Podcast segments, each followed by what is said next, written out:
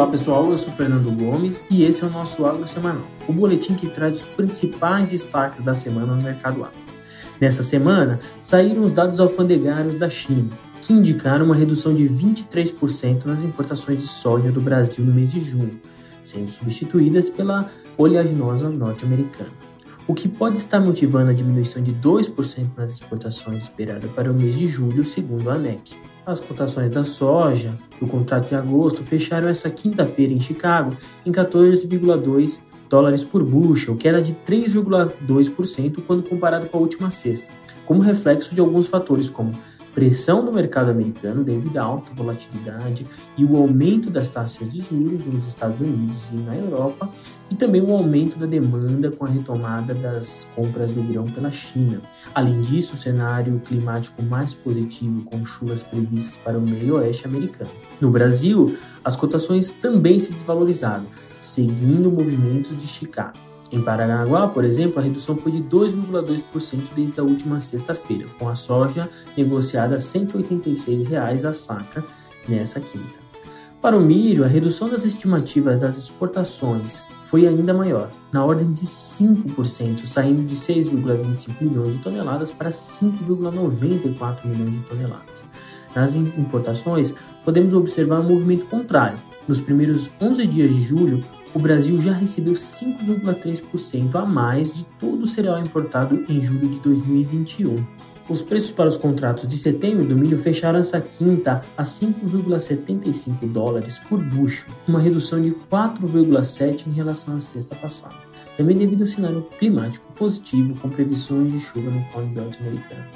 As cotações nas praças locais apresentaram uma desvalorização, seguindo o bom andamento da colheita do milho safrinha e a queda do dólar. Em Campinas, por exemplo, o milho fechou essa quinta cotado na casa dos R$ 80,9 a saca, queda de 2% na semana. Já no mercado de arroz, o fluxo de exportações tem aquecido o setor e sustentado os preços do cereal em função do real desvalorizado, que torna mais atrativos os produtos no mercado internacional. Esse cenário cambial impulsiona a paridade de exportação. Segundo o indicador CPE, o arroz em casca no Rio Grande encerrou a semana cotada a R$ 77,00 a saca, leve aumento de 0,9 frente aos preços praticados na última semana.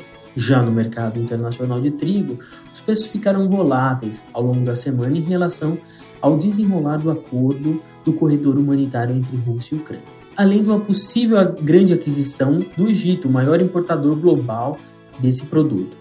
Esses fatores adicionaram incerteza ao mercado internacional. Contudo, os preços do cereal uh, tiveram um aumento de 3,2% na semana, sendo cotado em 8 dólares por bushel na quinta-feira. No Brasil, os preços recuaram levemente, contudo, o período da entre-safra e a taxa cambial mantém os patamares elevados. Segundo o indicador CPE, a tonelada do cereal no Paraná, em média, foi cotada em R$ 2.177, leve queda de 0,2. Os preços do café algodão ganharam força nas últimas sessões, corrigindo as quedas da semana passada, com receio de desaceleração da demanda num cenário de recessão econômica.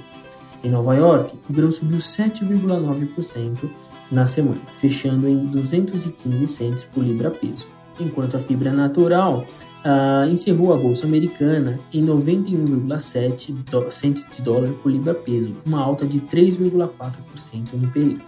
No setor sucroenergético, a notícia de redução do preço da gasolina nas refinarias em 4,9% indica melhora na competitividade do fóssil na bomba comparando com o hidratado, e fez com que os preços em Nova York adiantassem o movimento de queda, fechando a quinta-feira na tela de outubro 22 em 18,35 centos de dólar por libra-peso, queda de 4,3%.